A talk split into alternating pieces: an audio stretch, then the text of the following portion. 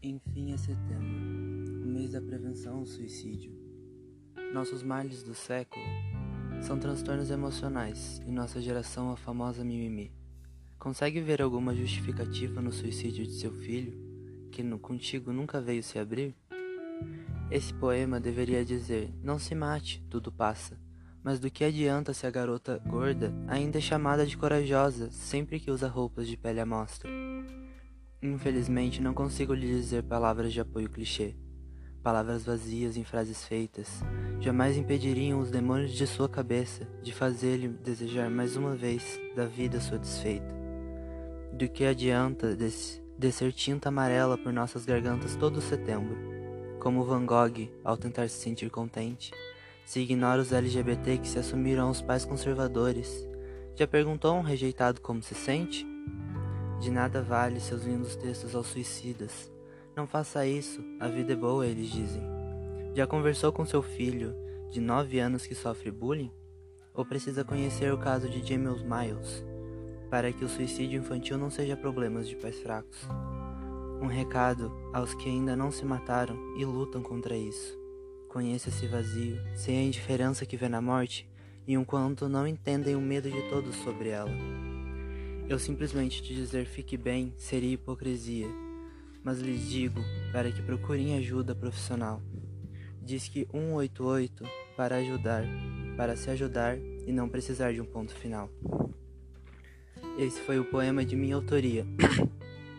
Meu nome é Vinícius Oliveira, eu tenho 16 anos, eu sou do segundo G do Escola TCC. Teodoro Correia Sintra. E agora eu irei dizer algumas palavras. Na nossa sociedade, Todos somos quase destinados a se sentir vazios um dia, a sentir a indiferença na existência. Desde pequenos somos ensinados a fantasiar, imaginar um amor perfeito, admirar corpos magros em revistas, endeusar pessoas que se encaixam em um padrão estipulado pelo mundo. Isso pode nos fazer desejar estar em corpos que não são nossos, ou que tentemos a tanto ser aquilo que vemos no outro, que nos perdemos no caminho, perdemos quem somos, no nosso mundo nunca foi lucrativo o amor próprio, senão o que seria de clínicas plásticas, pessoas que vendem pílulas de emagrecimento mágicas. Se amar é um processo de altos e baixos, se desprender de todo o ódio que nos foi ensinado contra nós mesmos é uma grande luta interna. Mas, com, mas que com o tempo e a ajuda necessária é possível. Também não podemos esquecer da homofobia. Você, pai ou mãe, realmente não tem a obrigação de aceitar seu filho gay, lésbica, bissexual ou qualquer outra sexualidade ou identidade de gênero. Não vou lhe dizer para se adaptar ao novo, novo, entre aspas, da noite para o dia. Apenas lhe peço uma coisa. Por mais que não goste, aceita, aceite ou até sinta nojo, você não tem o direito de fazê-lo se sentir menos humano, errado ou até mesmo agredi-lo. Isso sim é desumano. Os LGBT fazem parte do grupo que mais cometem suicídio. O garoto que citei se suicidou com 9 anos por conta de bullying homofóbico na escola. Sobre os agressores, bom, o preconceito reflete muito da criação.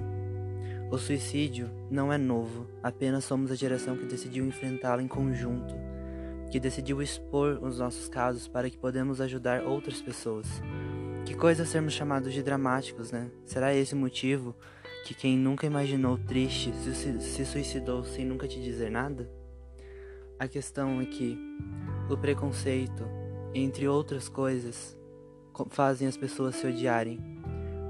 Quando você chama alguém de gordo, como se isso fosse um insulto, você está fazendo aquela pessoa odiar uma característica física dela que infelizmente ela não vai conseguir mudar da noite para o dia. E isso vai ser o que vai matar aquela pessoa por dentro que ela tem duas opções: ou ela se odeia para o resto da vida, ou ela se perde, ou ela se perde tentando se encontrar no seu padrão. É isso que eu tenho a dizer. Tenha um bom dia.